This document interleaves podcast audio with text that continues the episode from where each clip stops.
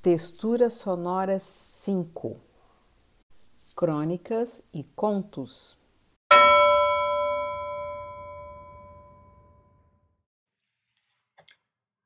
Quando certa manhã Ingrid acordou de sonhos intranquilos, encontrou-se em sua cama metamorfoseada em uma criatura que não mais enxergava. Posso trocar Gregor Sansa por Ingrid, certo, Kafka? Posso trocar inseto monstruoso, que é um tanto dramático, por criatura que não mais enxergava. É isso a literatura, não? Vestir a pele do personagem, se colocar no lugar dele. Ou é Gregor Sansa que veste a minha pele nesse caso? Não sei. Enfim, eu nem precisava pedir autorização. É mais por uma questão de respeito, de consideração. Uma vez no mundo, a história não é mais do autor e cada um faz dela o que bem entender, não é? Premissa também vale para você, Camille. Hoje meus olhos morreram. Ou talvez ontem, não sei bem. Recebi um telegrama do meu corpo. Seus olhos faleceram. Enterro amanhã. Sentidos pêsames. Desculpe lhe dizer, Kafka, mas Camille é mais musical que você. Tem mais ritmo, flui melhor. Eu sei disso pela velocidade com que meus dedos percorrem os relevos, pelos lugares onde preciso parar ou não. Vocês conseguem ouvir esse som? Sim? Não? Conan é tão vaidoso. Sou capaz de apostar que, ainda que não estejam ouvindo, não irão admitir. Por via das dúvidas, esclareço. Esse tilintar é meu bastão de Hoover sibilando pelos corredores da escola. É como as anteninhas de um inseto, Kafka, apesar de não haver nada de monstruoso nisso. Mantendo adivinhando o que vem pela frente, escaneando o mundo aos meus pés, detectando vibrações em alturas que vocês nem seriam capazes de imaginar. Mas preciso admitir, no princípio era mesmo o verbo. Diante do breu perene, na condição de estrangeiro em minha própria terra, me refugiei em vocês. Depois, quando conheci Tarso, as coisas tornaram-se um tanto menos soturnas. Não que algo em nosso entorno tenha mudado, mas é que já faz uma imensa diferença essa sensação de irmandade, uma cumplicidade tácita que se estabelece simplesmente pelo fato de saber que o outro está precisamente na mesma condição e enfrenta os mesmos problemas, especialmente como tem 13 anos. E agora, vocês ouvem? Preciso dizer que essa polifonia às vezes atrapalha. Há momentos em que o silêncio é sine qua non. Estou tentando encontrar Tarso, uma tarefa árdua numa escola com mais de mil indivíduos existindo em toda a sua plenitude com a máxima intensidade possível. Me desloco incrivelmente rápido, como se acima da minha cabeça houvesse um fio desencapado captando os pensamentos dele. Se vocês colaborarem, posso me concentrar especificamente nas batidas do coração. Vocês não sabem, mas cada coração bombeia sangue de uma maneira singular. Alguma coisa nesse abrir e fechar de válvulas, na forma como o músculo se contrai e relaxa. É como uma assinatura. Por isso posso encontrá-lo em meio a uma legião de estímulos, mas é preciso um esforço tremendo.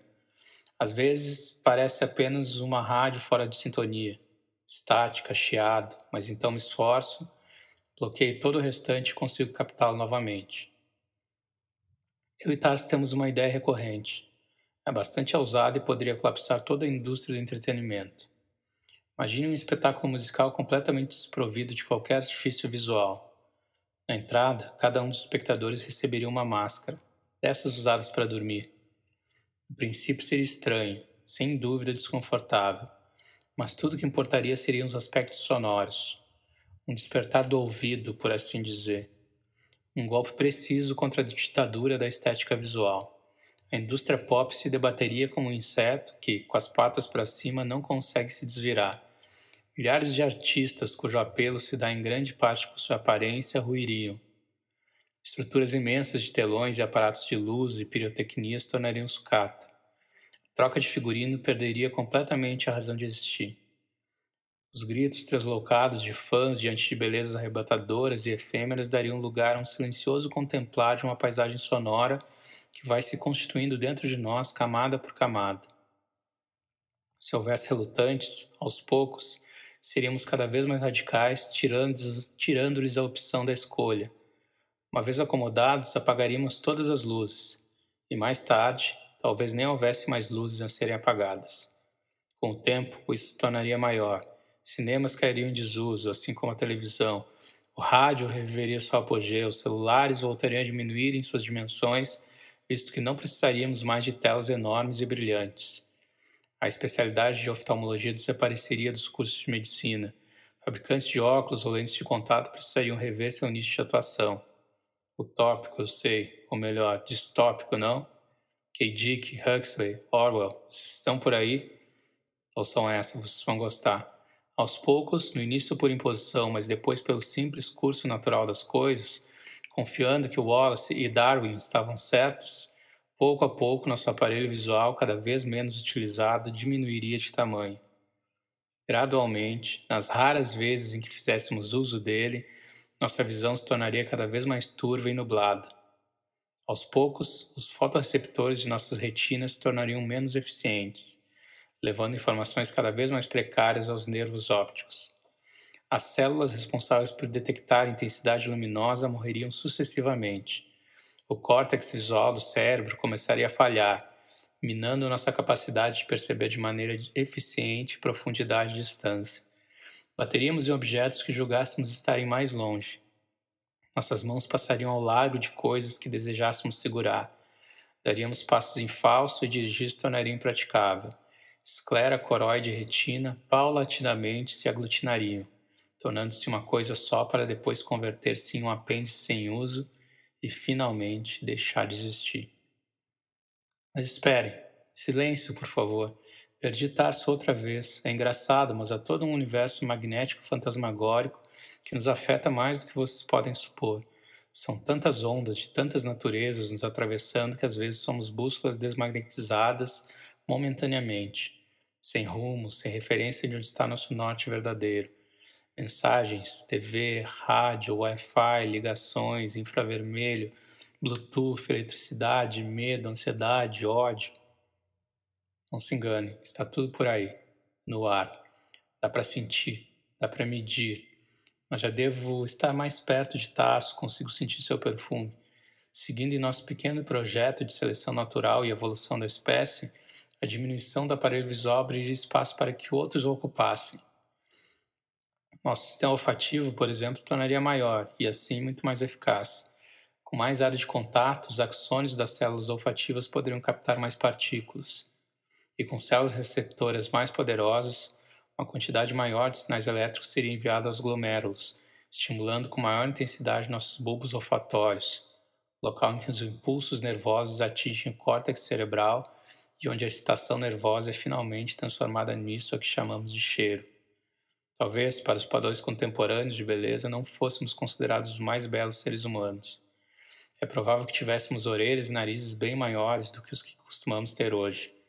Entretanto, lembre-se que diferença faria, já que não enxergaríamos mais. E aqui começa a beleza dessa hipótese, o valor das coisas por suas funções e capacidades e não por sua aparência. Nossa audição, prosseguindo, seria espetacular. Orelhas maiores implicariam em mais ondas sonoras, fazendo os tímpanos vibrarem e impactando o ouvido interno, onde estas ondas transformam-se em impulsos nervosos que são transmitidos ao cérebro pelo nervo auditivo. Não quero me alongar nos pormenores técnicos, mas vocês são capazes de vislumbrar as possibilidades? Não seriam essas capacidades invejáveis em um escritor, visto que o que fazem é justamente transmutar estímulos em histórias? Essa escola minha Galápagos. Esse ônibus escolar que tomo todos os dias é o meu HSM Beagle. Eu deslizo por esses corredores, sagões e reentrâncias, captando ecos de um passado remoto. Sinto cheiros, amores de sabores.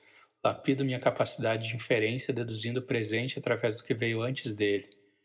Entre tartarugas gigantes, tentilhões e adolescentes, eu decifro a vida e as espécies. Sou uma mutante, o próprio vislumbre do futuro uma antecipação do que vocês podem vir a ser. E agora já ouço com distinção o ato direito de Tarso em plena atividade. Agora o esquerdo. Sinto seu perfume almiscarado. Vocês sabiam que antes do almíscar sintético descoberto em 1888, a essência de almíscar era obtida através de uma glândula existente no cervo almiscarado, que era morto para que dele pudesse ser extraída a matéria-prima para o perfume? Ou ainda, vocês sabiam que a palavra almíscar vem do persa musk, que significa testículo? Claro que vocês sabem, são escritores, entendedores de toda a etimologia que nos precede como linguagem. Enfim, esqueçam as minhas digressões. O fato é que por alguma razão Tarso gosta de usar um perfume mascarado que eu sou capaz de reconhecer de longe. Conforme avanço, a soma desses fragmentos vai constituindo um Tarso que só eu conheço. O timbre da voz, os odores, o frafalhar único que o ventrículo esquerdo faz ao atritar com a horta descendente. E na iminência desse encontro eu já antecipo o toque, quando eu tomo minhas mãos nas dele.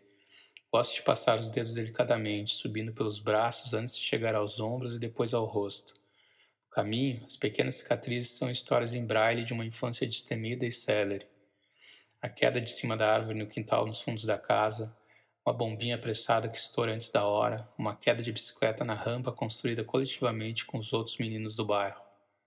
Nessas horas, meus dedos são como a agulha de um disco rígido procurando por informação, impulsos elétricos esperando para serem convertidos em crônicas registradas naquele corpo tênue de 13 anos.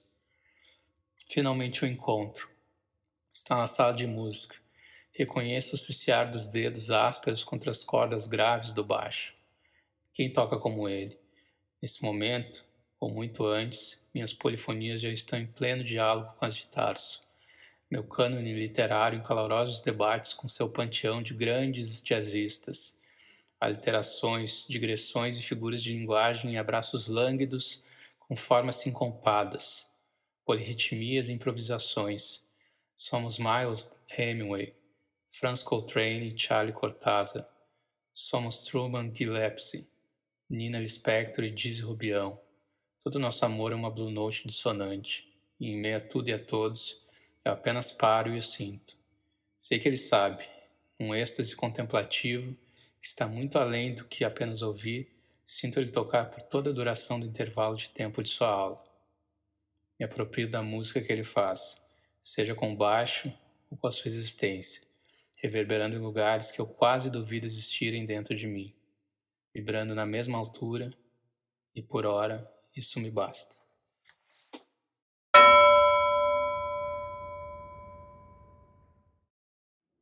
Era uma vez uma terra encantada, onde todas as coisas que lá havia eram absurdamente magníficas e infinitamente inimagináveis em outro lugar.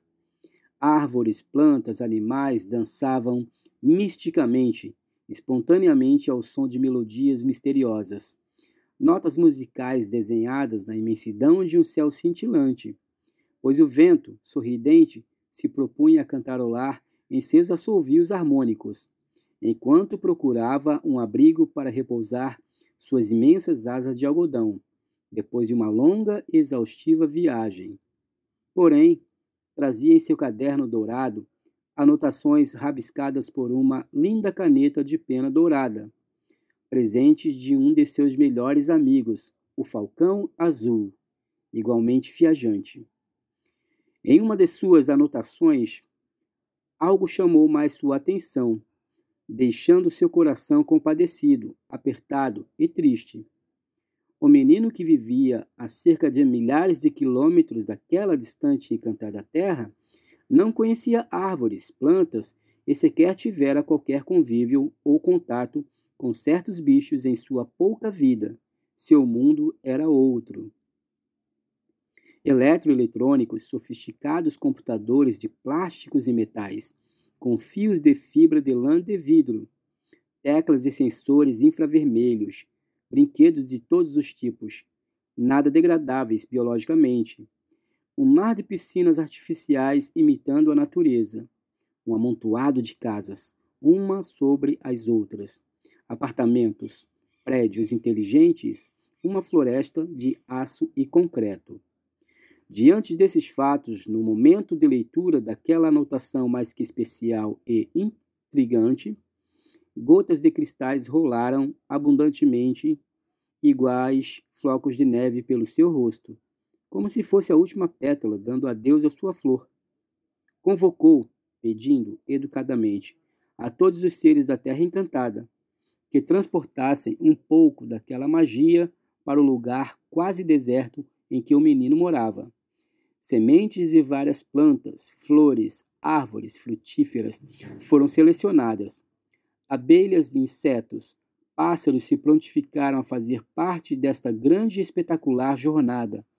tudo sob o olhar atento e afetuoso do vento, que organizava e armazenava cuidadosamente cada coisa em seu devido lugar, dispondo tudo nos vagões do trem voador. Num piscar de olhos, partiram na direção do portal que se abriu pelo sopro do seu comando. Zaz, do alto do horizonte sem fim, iniciou-se a transformação na vida deste seu novo amigo.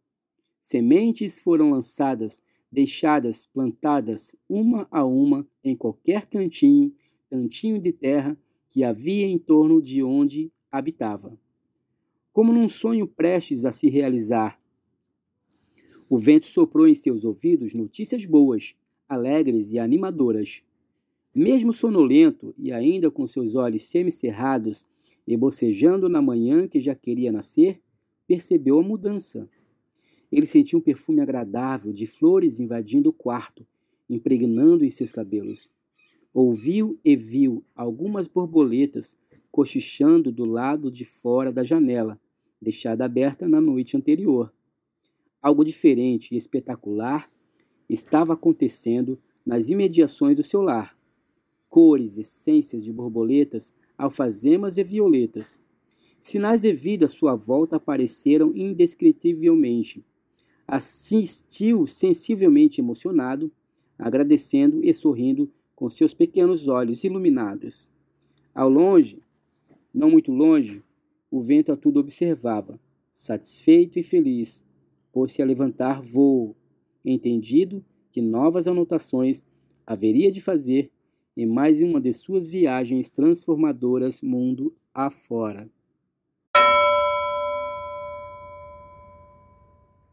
Quem? Serena? Não, estás enganada. Eu estive com ela ontem ainda. Estava bem.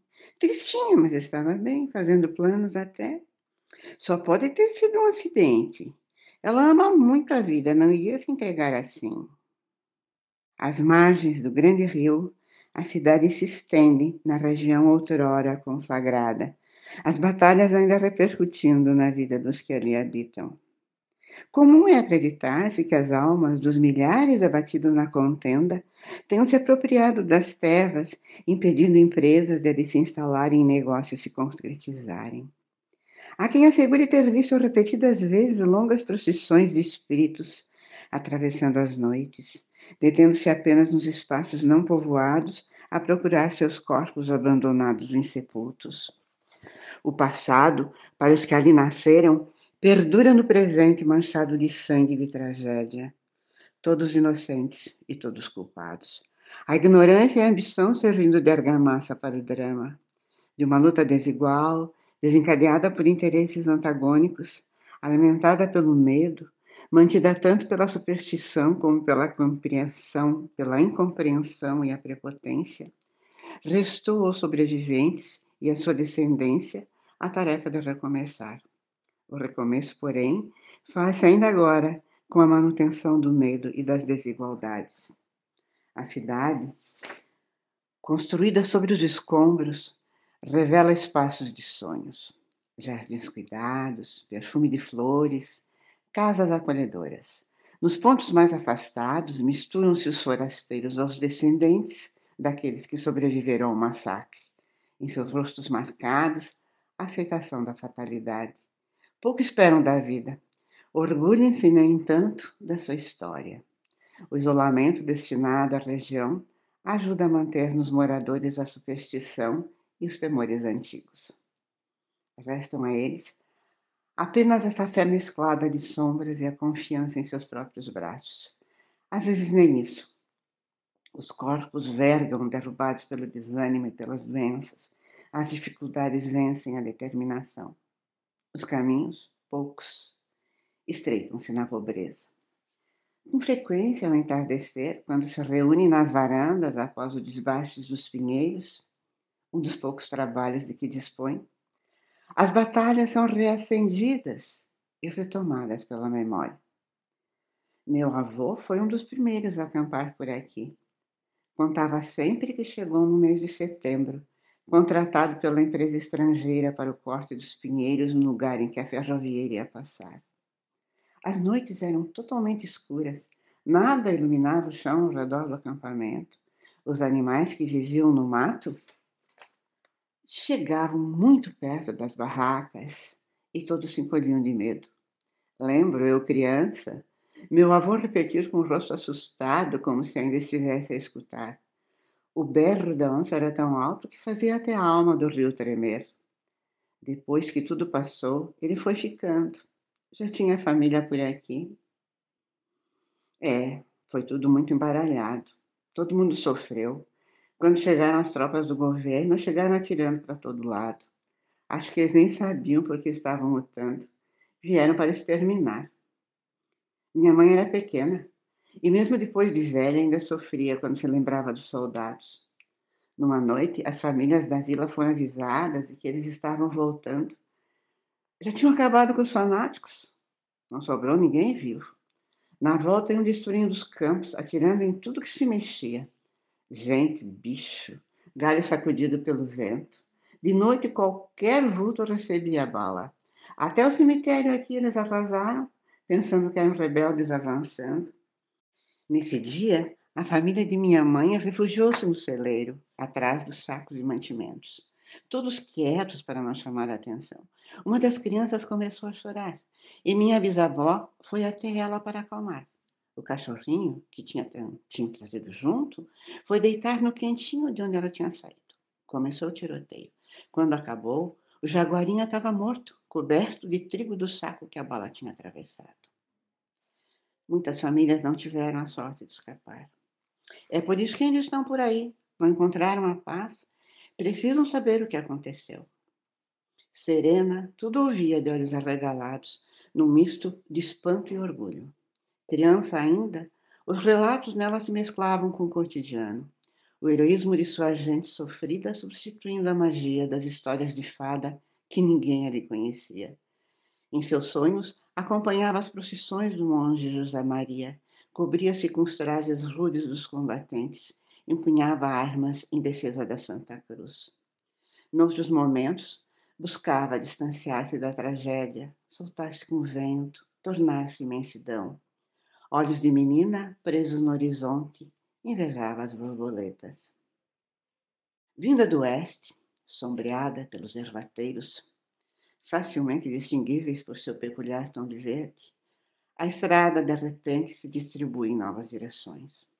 À esquerda, sobressai uma vegetação desordenada em que blocos de árvores intocadas se alternam com grandes espaços cultivados.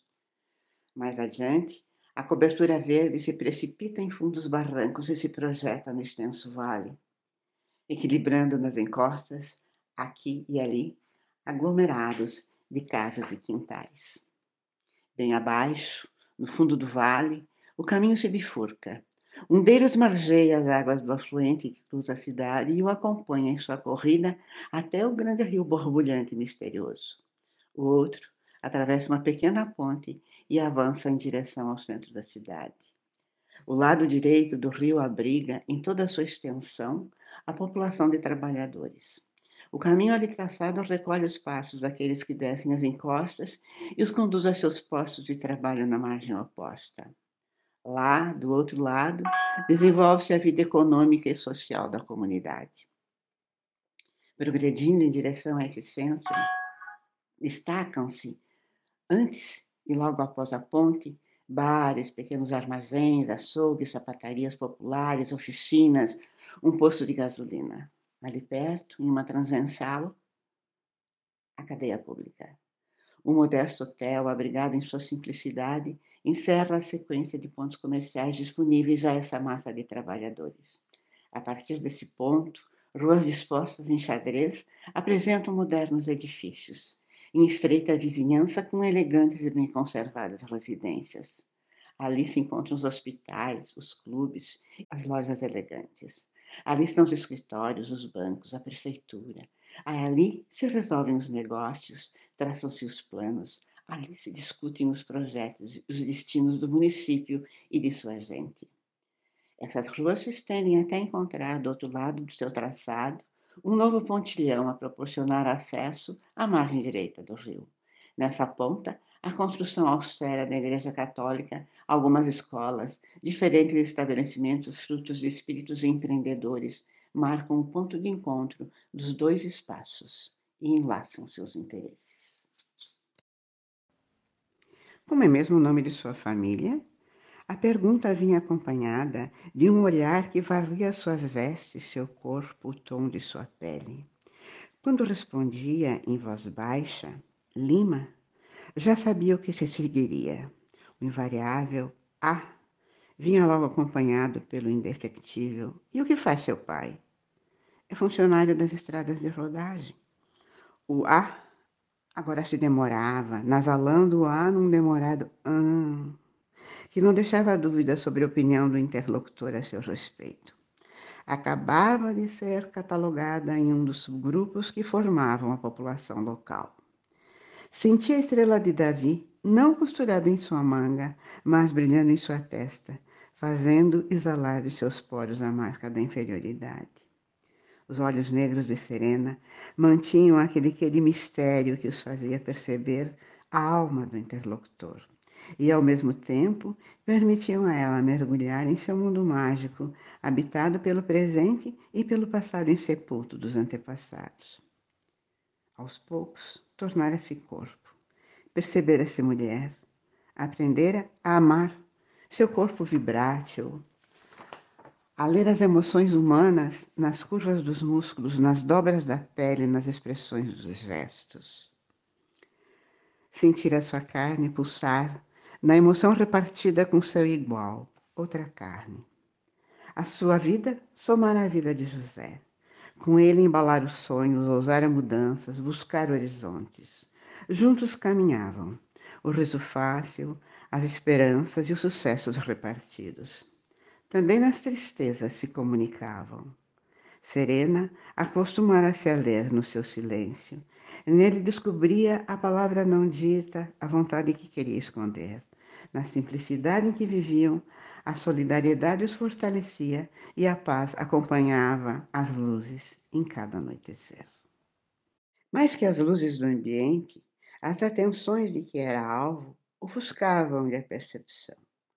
O ir e vir dos garçons, as taças espumantes, a elegância dos trajes pareciam a ele elementos de uma cerimônia de iniciação que a sociedade estivesse a lhe oferecer. Em reconhecimento a seu valor, como indivíduo e como profissional. Afinal, desde que se formara, vinha se firmando como um nome respeitado na medicina. As mulheres, ainda mais bonitas pela segurança com que encaminhavam seus passos e envolviam os presentes com olhares, criavam uma atmosfera de encanto hipnótico. Foi então chamado por Giuseppe até um grupo de senhores para dar sua opinião a respeito de um novo tratamento oferecido no combate a uma enfermidade qualquer que naquele momento concentrava o debate. No meio da discussão, sentiu-se tocado no braço pela esposa do doutor Aureliano, que lhe dizia sorrindo: Quero que conheça minha filha. Serena percebia a gradativa mudança nas palavras e nos gestos de José situação para ela desconhecida, não sabia como reagir, apenas aguardava. Vivia agora em constante expectativa.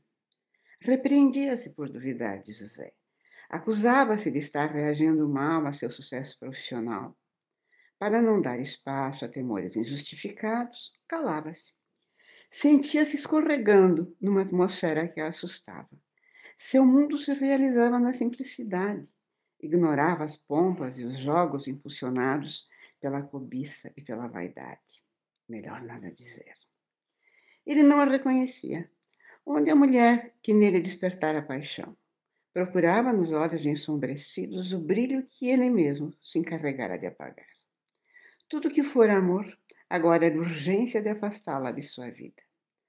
Adelgaçavam-se as relações. Esgaçadas, terminariam por romper-se completamente. Essa percepção servia de justificativa para o progressivo afastamento e para a busca de novas emoções, tão facilmente encontradas nos ambientes por ele agora frequentados. As palavras saíam de sua boca como chibatadas, secas, cortantes, desprovidas de compaixão. Você precisa aceitar. Devo ocupar meu lugar na sociedade. Reconheço que fomos felizes, mas você deve também reconhecer que nossos interesses já não são os mesmos. Não podemos seguir o mesmo caminho. Depois, estou comprometido com o Dr. Aureliano. Vamos ser sócios na nova clínica.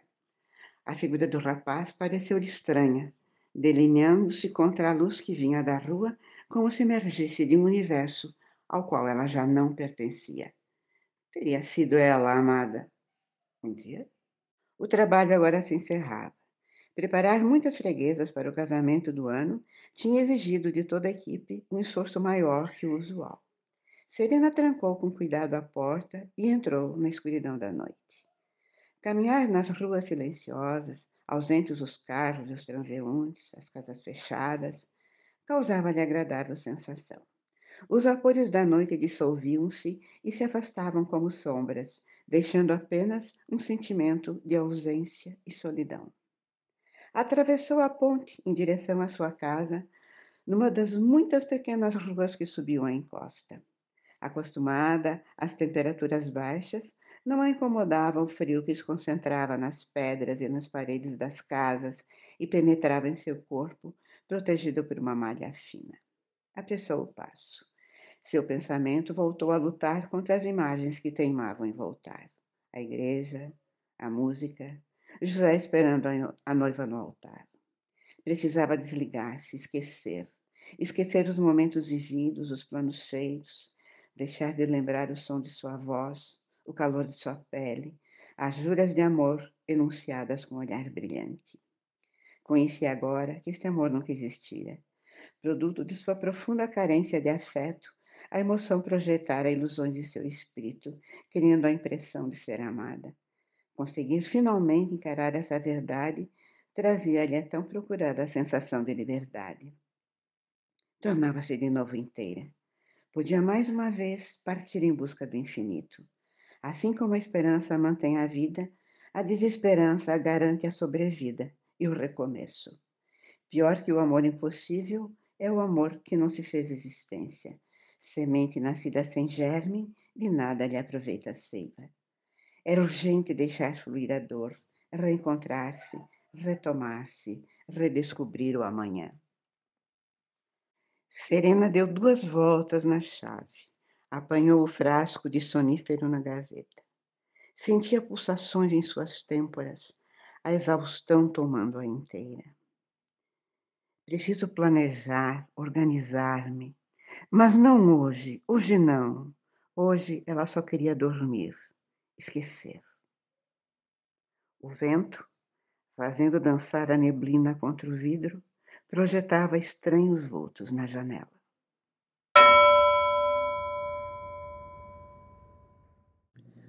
Os Infiltrados, autoria de Cláudia Simões. Uma mesa de bar, um bom uísque e um amigo disposto a jogar a conversa fora, mas também a escutar, nos fazem perder a noção do tempo. Num desses encontros fortuitos, já com as ideias anuviadas de vapores etílicos, um velho amigo me vem com essa. De onde surgiu essa possibilidade de alterar os caminhos da literatura ficcional? De muito longe, respondo eu, não só no tempo, como também no espaço e me destrambelho a falhar porque estou louca para contar o que fiquei sabendo recentemente e fui incumbida de divulgar. No século XIII, em plena Idade Média, havia um grupelho de indivíduos que eram o terror dos copistas. Aqueles pobres homens, na maioria monges, que passavam a vida em lugares insalubres, mal acomodados, à luz de velas, copiando ou traduzindo livros o que, inclusive, permitiu que várias obras raríssimas chegassem até nossos dias. Entendi, disse meu interlocutor, mas o que estas criaturas faziam? Por que elas aterrorizavam os copistas? Bem, elas se infiltravam e alteravam o conteúdo dos trabalhos dos escribas, realizados durante meses ou até mesmo anos de dedicação. Sim, esses sujeitinhos inseriam erros nos trabalhos, sem o menor escrúpulo. Alterava o conteúdo, modificava o sentido das frases e escapuliam sem deixar vestígios. Mas de quem estás falando? me pergunta o amigo, já totalmente alcoolizado. Ora, da gangue dos titivilos, respondo eu.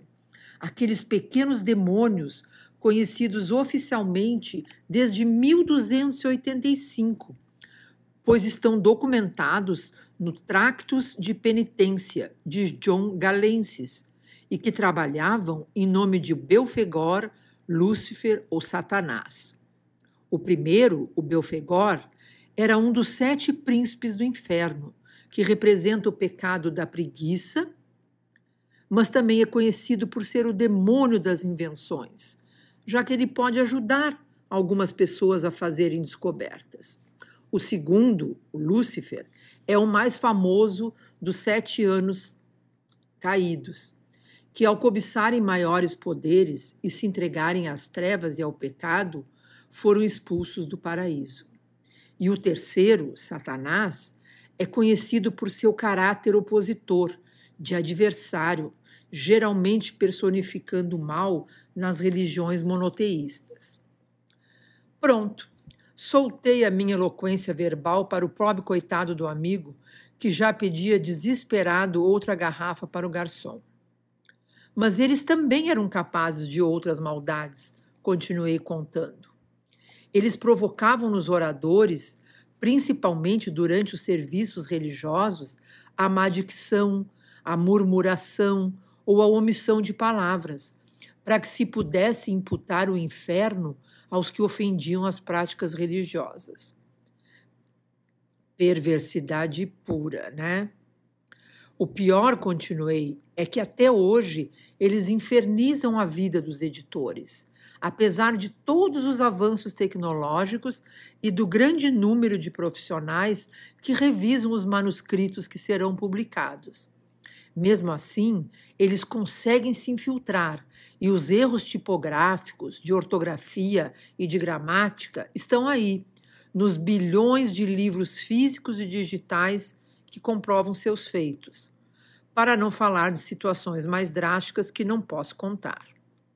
Me desculpa, mas só posso acrescentar que houve época em que eles foram muito mais numerosos, bem mais ágeis e maldosos, pois eles se divertiam muito com as aprontadas. E não me pergunta como fiquei sabendo dos causos que vou contar. Nem sob tortura revelarei minhas fontes. Quer dizer, depende da tortura. Se me obrigarem a tomar uma garrafa de Macallan, 1926, envelhecido por 60 anos em barricas de carvalho, até posso soltar a língua. Afinal, uma garrafa de uísque que custa quase 2 milhões de euros deve ser maravilhoso e nos faz abrir a boca não só para beber, mas também para contar alguns segredos. Pois bem, elocrubações à parte, fui incumbida por eles de documentar algumas de suas incursões no mundo da literatura e mostrar ao mundo o que eles fizeram. Fomos e ainda somos politicamente incorretos e queremos mostrar ao universo a nossa força e competência, me disse orgulhoso o chefe do grupo. E acreditem, vocês irão ficar pasmos em saber do que eles foram capazes de fazer. Então, preste atenção no que eu já contei para o meu amigo e agora vou contar para vocês. Originalmente, Romeu e Julieta estavam fadados a formar um casal perfeito. Suas famílias seriam amicíssimas, sem rivalidades, daquelas que fazem churrasco aos domingos, tudo junto e misturado. Os pombinhos se casariam numa festa de arromba, criariam uma penca de italianinhos e envelheceriam juntos, até que a morte natural os separasse. Shakespeare estava escrevendo uma linda história de amor para atravessar os tempos e ser apreciada no mundo inteiro, em qualquer lugar, não importando o idioma. Tédio, disse um deles. E pronto, se miscuíram no texto e reescreveram a tragédia tal qual a conhecemos, enquanto o pobre William tirava uma soneca. Agora sim, uma história de amor das boas, cheia de confusões, digna de atravessar os séculos e ser cantada em verso, prosa, teatro, música, virar filme, ser pintada por famosos, ou seja, tornar-se um ícone da literatura e das artes. Este foi um dos nossos melhores trabalhos, me disse um Titivilos já bem velhinho. Ele foi ovacionado pelos colegas na sede secreta do Sindicato dos Titivilos, que é ilegal, quero dizer, clandestina mesmo. Todos ficaram batendo palmas e tomando grandes canecas de cerveja, enquanto eu tomava nota do que eles me contavam. Afinal, esta era a minha função, diga-se de passagem, não remunerada. Outra das boas é o caso do Dom Casmurro. Até hoje, acho que o bruxo do Cosme Velho não se recuperou do baque, advindo da presepada que os titivilos fizeram para ele, e deve se remoer na tumba como se estivesse com sarna. A ideia original do Machado de Assis era deixar bem claro que Dona Capitolina, vulgo Capitu, traiu sim seu digníssimo marido, Bento Santiago, vulgo Bentinho. E o suposto filho deles, Ezequiel, sim, senhora, era descaradamente e sem remorsos filho do Escobar, o melhor amigo do, do Bento desde os tempos do seminário. Machado estava trabalhando na narrativa do poder destrutivo de uma traição e suas consequências na vida dos envolvidos, talvez até chegando em outras gerações, nos meados do século XX, quase tipo ficção científica. Mas aí, eles não gostaram desta vergonheira deslavada, tudo muito às claras, muito modernoso, enquanto o bruxo do Cosme Velho se recuperava de uma crise de epilepsia, descansando na Serra Fluminense, eles foram lá, adentraram no manuscrito, fizeram o trabalhinho sujo de sempre e voilá. Até hoje a dúvida nos corrói, geração após geração. Capitu traiu Bentinho? O que se sabe é que Bentinho se transformou no amargo Dom Casmurro. Capitu morreu sozinha no exterior. Pai e filho nunca reataram e Ezequiel faleceu de febre tifoide. Isto sim uma obra-prima, me disse novamente o chefe da milícia titiviliana. Graças a nós, Dom Casmurro é hoje um marco na literatura brasileira conhecida no mundo todo, estudado em todas as universidades nacionais e estrangeiras. Com um sorriso meio amarelo, tive que concordar. Tenho muitos outros causos para contar, mas o tempo é curto. Quero dizer, o número de palavras que eu poderia escrever já está no limite e vou ter que dar um desfecho. Então aqui vai um relato bem rapidinho mas esse não foram eles que me contaram.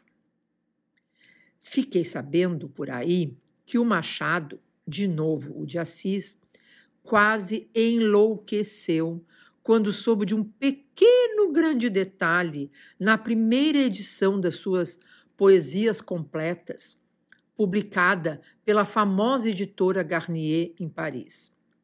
Nesta primeira edição de 1901, alguém conseguiu se infiltrar no momento da impressão dos exemplares. E onde estava a expressão cegara o juízo, um titivilos parisiense, muito doçafado, trocou as vogais e saiu impresso. Cagara o juízo. Dizem que o Machado ficou alucinado e corrigiu o erro à mão livro por livro, mas alguns exemplares já tinham sido vendidos. E esses, com o tal erro, foram, ou ainda são, comercializados a peso de ouro no mercado de livros raros. Se quiserem saber mais sobre este caso, procure se informar, porque às vezes a gente pode comprar coelho por lebre. E se isso é verdade, não sei. Só sei que foi assim, como diria Zé Grilo, rindo, abraçado com Chicó, que bem lembra um pequeno titivilos. Pois então, Suassuna sempre à frente do seu tempo. A essas alturas, meu amigo já roncava debruçado na mesa, e vocês devem estar entediados com minhas historietas.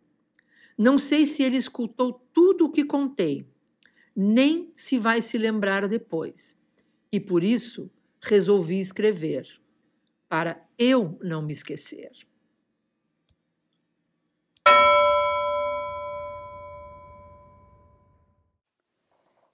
Canção de Ninar, Aline Takashima. Todas as noites, meu Di-chan sentava ao lado da minha cama, dobrava os lençóis na altura do meu pescoço e cantarolava uma música de ninar em japonês enquanto escorregava seu dedo na minha testa até a ponta do nariz. Ele não lembrava mais da língua dos ancestrais, mas improvisava, certamente tentando se aproximar dos gestos da sua mãe, da sua avó e de muitas gerações que foram ninadas com o mesmo som. O ritual noturno durou até minhas pernas crescerem o suficiente para dormir em uma cama maior feita para adultos.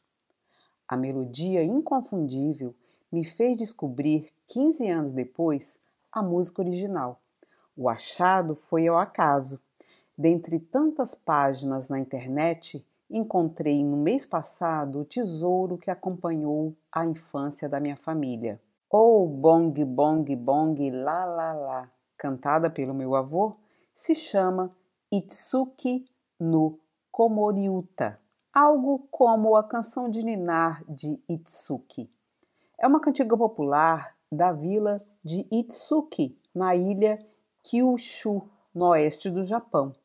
A música foi criada no período Meiji, quando o país atravessou por um processo de modernização e abertura econômica ao Ocidente, sob o comando do monarca Mitsuhito. Se o verão chegar mais cedo, eu poderei voltar para casa logo, cantavam as garotas camponesas que trabalhavam como babás nas casas das famílias ricas do século XIX. Quando as notas musicais evocaram os sons da minha infância, tratei de ligar ao meu Dichan e compartilhar o tesouro.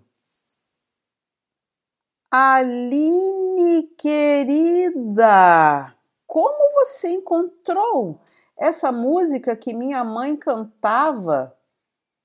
Para os padrões orientais, meu avô é um gigante, com quase dois metros de altura ele entra e sai de casa carregando pedras de tamanhos variados para montar seu jardim de inverno.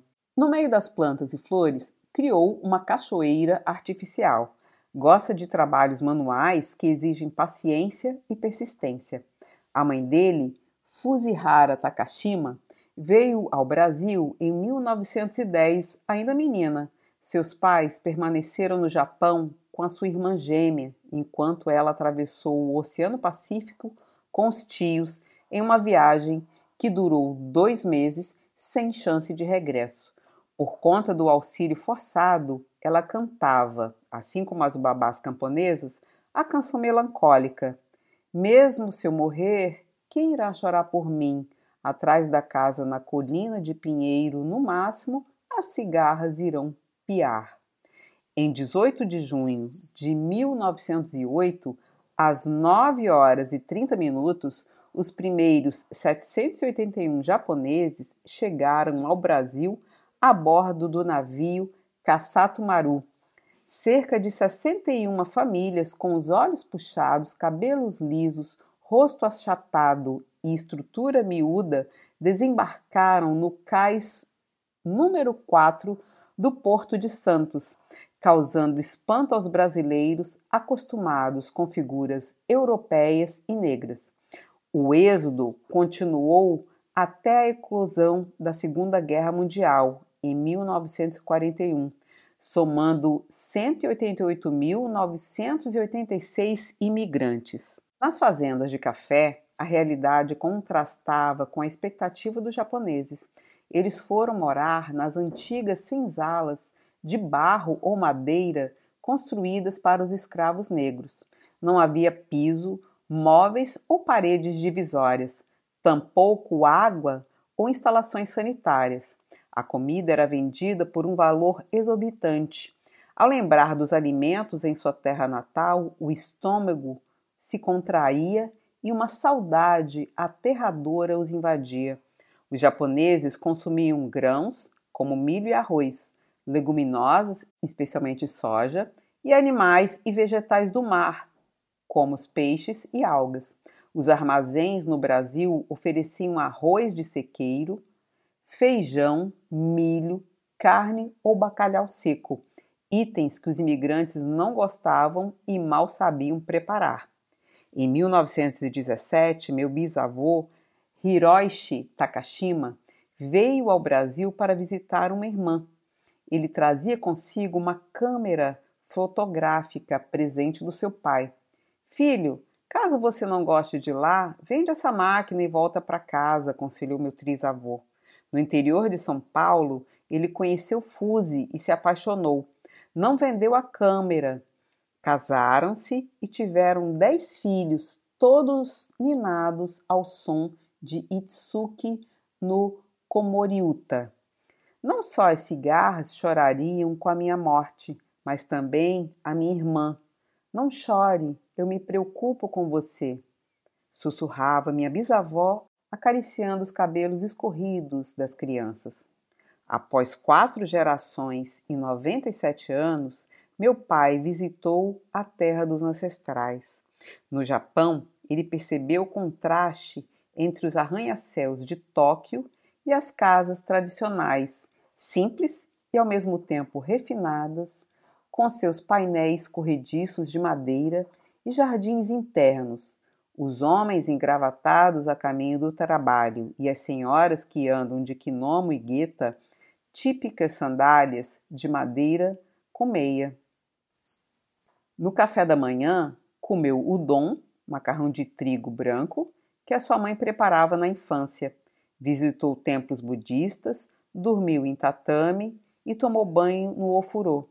Ele não cruzou os mares como meus bisavôs, mas riscou o céu em busca de algo. Acabou se encontrando.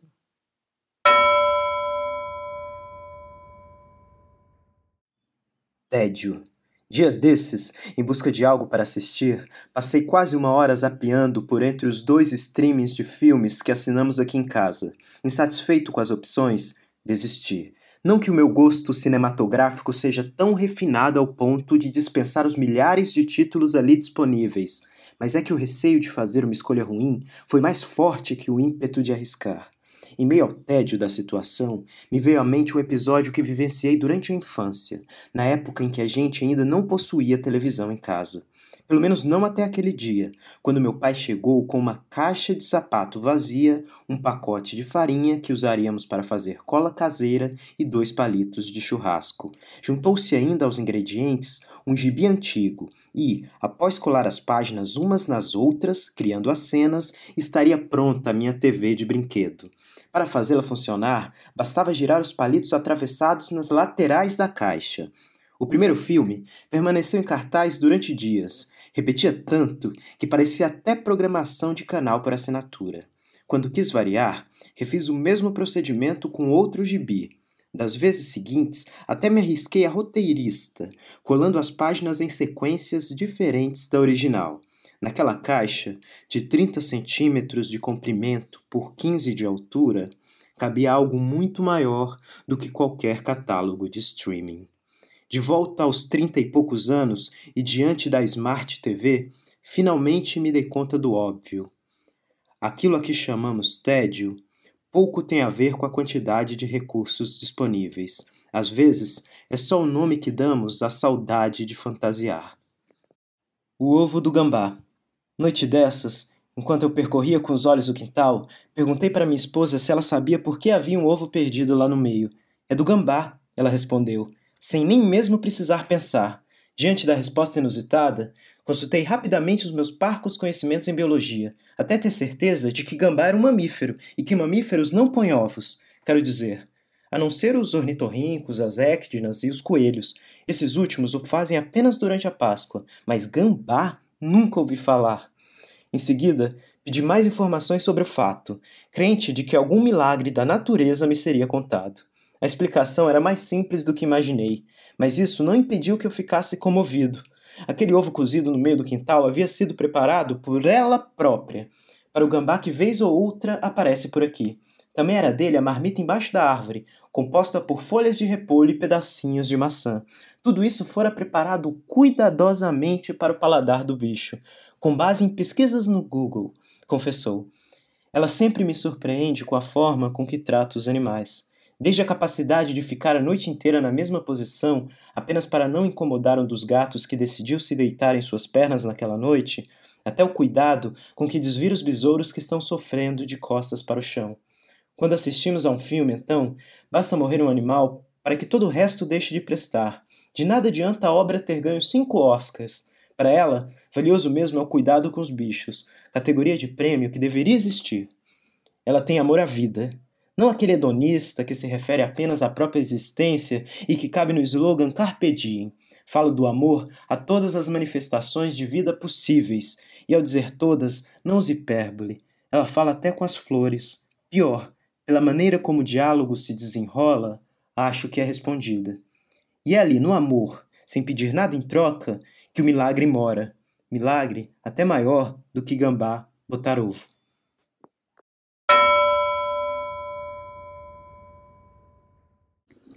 A Neta Preferida, por Maria Beatriz Vieira da Silva Gubert. E o pior, doutora, é que eu ajudei muito. Ela também me ajudou a fazer salgadinhos, mas ela ajudava como neta e eu, em troca, ajudava como avô.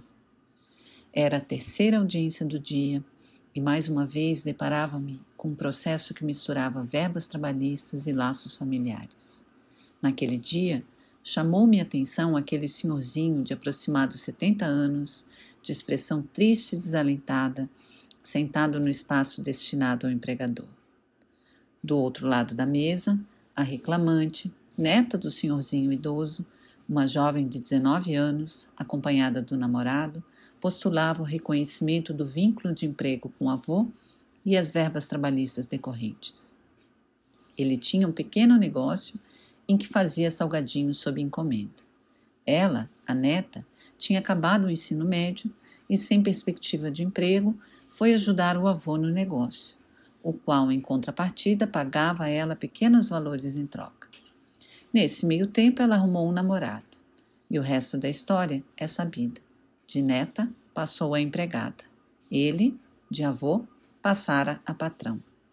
Ações entre familiares são sempre difíceis e tristes tristes, porém envolvendo avós e netos, são além de tudo cruéis. Esse tipo de processo tem me feito refletir a respeito do quão doente e cruel a nossa sociedade está. Filho litigando contra mãe, irmão contra irmã, sobrinho contra tio, neto contra avó. Onde terminam os laços familiares e começa a ganância? Em que ponto as pessoas deixam de conversar, assumir suas culpas, e responsabilidades e terceirizam ao juiz o poder de resolver um conflito familiar? E pior, tentam transmudá-lo para trabalhista? Qual o papel dos juízes nessa história? Como restaurar uma relação que é para ser de amor, gratidão, momentos felizes? Afinal, isso é papel de juiz ou de psicólogo? Perguntei para a neta quanto ela pretendia na ação. Cinco mil reais resolvem a humilhação que passei, doutora. Perguntei que humilhação tinha sido essa e ela respondeu: Ora, a humilhação de trabalhar sem carteira assinada e sem receber meus direitos trabalhistas. Coincidentemente, as mesmas palavras usadas na inicial. Pensei com meus botões. E avô agora tem que assinar carteira de trabalho de neta? Desde quando? A tristeza pairava na sala de audiências. O clima era pesado e melancólico. Fiquei pensando em como uma sala de audiências pode ser surpreendente ao revelar tantos detalhes da alma humana, tanto a luz quanto as sombras. Era evidente que eu estava por me deparar com as sombras, e quanto me emocionava pensando em como aquele avô deveria ter cuidado daquela menina sem saber o que o futuro lhe reservava. Tive meus pensamentos interrompidos por um sopro de voz pedindo licença para falar. Era o avô, que até então mantinha-se quieto, cabisbaixo e envergonhado. Um senhor magro, aparência triste e cansada, com sinais visíveis do tempo que lhe conferiam muito mais idade do que os seus aproximados setenta anos. Perguntei-me como teria sido sua vida, ao mesmo tempo em que olhava para a menina, sua neta, na flor da juventude, pele brilhante e viçosa, que, cheia de si, bradava a humilhação sofrida. Quantos contrastes, quanta diferença! Enquanto meus devaneios afloravam, seu Manuel, o avô, me olhou e com expressão devastada assim falou: Doutora, nos ajude. Eu preciso de sua ajuda. Quero apenas terminar com tudo isso e voltar para minha casa. Eu não queria estar aqui. Minha filha pode testemunhar que eu apenas ajudei a minha neta para que ela tivesse uma ocupação. Ela sempre foi a minha neta preferida, a mais carinhosa, a mais amorosa. E isso é que dói. Ela não era minha funcionária, era minha menina, era minha netinha. O silêncio que se seguiu a essas palavras foi ensurdecedor. Ninguém ousava dizer uma palavra após essa confissão tão dolorosa. A filha, que acompanhava o avô na sala, que, por sua vez, vinha ser a mãe da autora da ação, chorava copiosamente. Estava ali como testemunha de seu pai, avô da autora, e ali decidi que não, eu não queria ouvi-la. Aliás, eu sequer gostaria de estar ali. Não era certo um juiz presenciar, e pior, ter que resolver um conflito que deveria ser resolvido na sala de casa da família Souza e não na sala de audiências de um fórum trabalhista. Mas eu não podia ignorar aquela súplica do seu Manuel. E depois de muita conversa, conselhos dirigidos à neta e confidências ouvidas, consegui conciliar o feito, não pelo valor proposto pela neta, mas pelo valor sugerido pelo avô, que, embora negasse o vínculo, ainda assim queria ajudar a sua menina, porque sabia que ela estava passando por dificuldades. O processo foi solucionado, mas e aquela relação entre avô e neta preferida? É certo que as relações familiares podem se transformar em trabalhistas, mas não menos certo é que não são meramente trabalhistas. Nunca um avô será um mero patrão de uma neta. Jamais uma neta será mera funcionária. Não é esta sequer a questão mas o porquê de o judiciário trabalhista estar sobrecarregado de questões assim. Não é um fato isolado. Está faltando diálogo, empatia, compaixão e amor na sociedade. Qual o papel do juiz nessa história? Essa pergunta me acompanha vida fora, mas com processos como o do seu Manuel, vi que toda a minha experiência de muitos anos em sala de audiência, conhecimento jurídico, doutrina, jurisprudência, Nada disso me auxiliaria a resolver o processo. Auxiliou-me a empatia, o afeto e o acolhimento, virtudes que, aliás, cada vez mais os juízes, especialmente os do trabalho, devem tentar desenvolver. A reclamante ainda ouviu de mim uma lição a respeito da importância da família e da gratidão e amor aos ascendentes. Ela saiu da audiência com lágrimas nos olhos. Se aprenderá alguma lição, só o tempo dirá. Seu Manuel, por sua vez, tal como entrou, saiu triste e cabisbaixo. Seu último olhar a mim dirigido, quando saía da sala, entre profundamente triste e agradecido, ainda está nas minhas lembranças desse dia que, definitivamente, não foi mais um simples dia no fórum. Saí para me recompor, porque a pauta ainda seguia, e um pensamento insistente me acompanhava e me acompanha. Não é fácil ser juiz.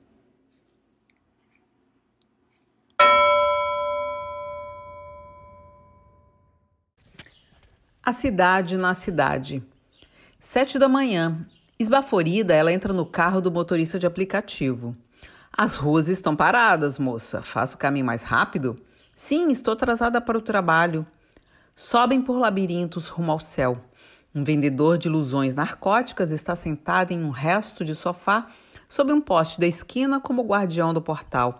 As pessoas caminham por entre casas empilhadas sem se preocupar com a pressa da vida lá embaixo.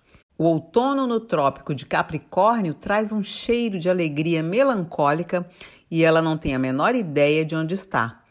Iniciam a descida.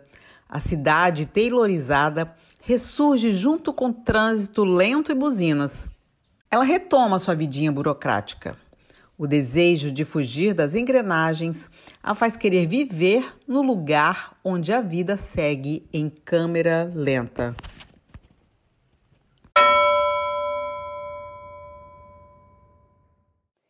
Incorrespondências Márcio Markendorf Après Ana Cristina César. My dear, escrevo com ares de correspondência imprópria, carta sem selo ou carimbo de correio, meio desconfiado, olhar enviesado, e sim, escrevo como quem mente, quem finge estar na frente, mas está dois passos atrás de tudo. Me adivinhe pelos rastros, eu digo, daí você bem sabe o que é mentira cifrada, decifrada nos interstícios da palavra, flores de acanto, gregos, gatos miam no canto do muro, enquanto mulheres sedutoras engolem de pronto tantos encantos, acantos e gatos, entendeu? Jogos infantis, o nosso jogo, meio amarelinho, um salto, um corpo a corpo suado, mudando do saco as malas. Hoje chove. Faz frio lá fora, aqui dentro do apartamento também é gelado, me dá vontade de leite quente, cobertor derramado e deitar do teu lado. Leão ascendente em peixes, combina?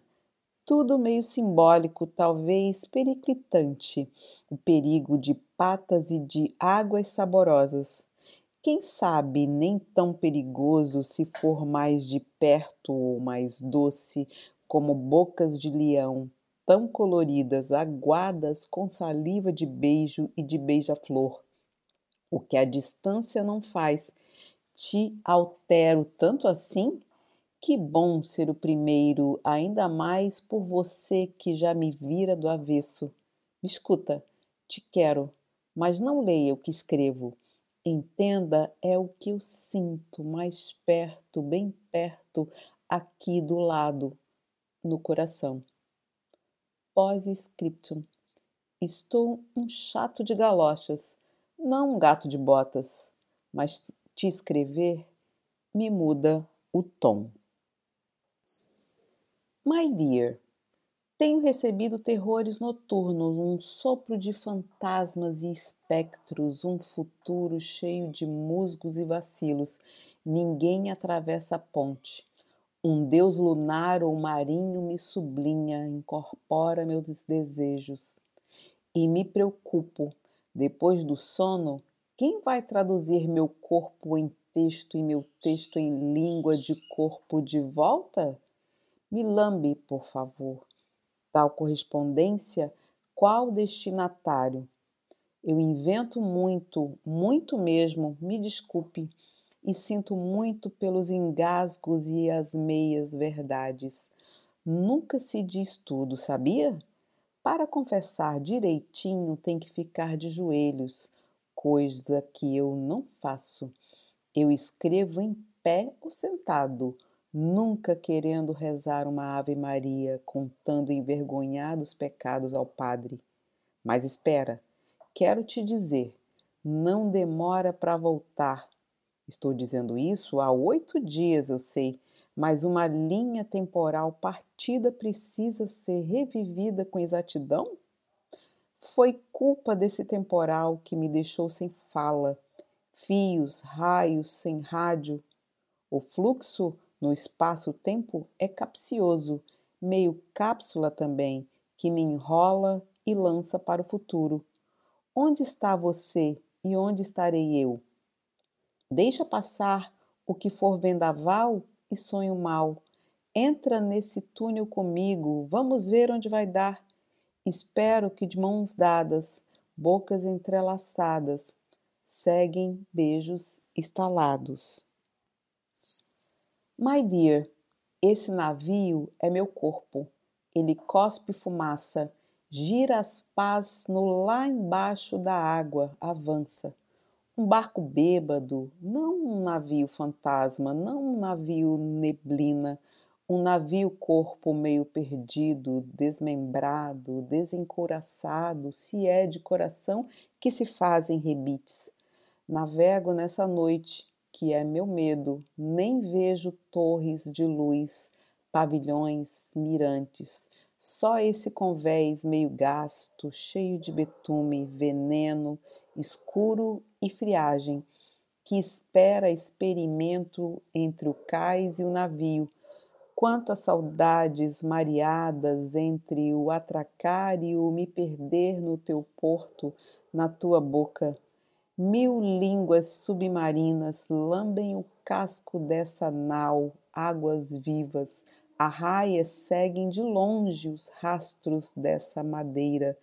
Preciso trabalhar muito para afundar os desejos de você, como quem afunda velhos navios, embora eu precise como tantos lobos do mar, ficar e morrer, ou quem sabe, não tão dramático, o sol se levante da baía, as âncoras interrompam essa viagem sem norte, e os botes, vindos de não sei que terra, encostem nas escadas de corda e tragam você para o assoalho da minha pelve. My dear, o que eu escrevo é verdade, mas não é verdade de verdade. Às vezes é verdade mentirosa, às vezes mentira verdadeira. Olha bem para as minhas cartas, me enxerga por trás da letra, percebe meu corpo no contorno do olho passado a lápis. Assim você me descobre, embora tenha que ir fundo no que eu não digo. Fico bem quietinho, te mostro os rascunhos e as rasuras, te mando telegramas com palavras comidas, tão caras e não ditas. Eu não te engano, você que se engana com o que falo. Desencontros, me encontra depois do ponto final. Beijos de XX.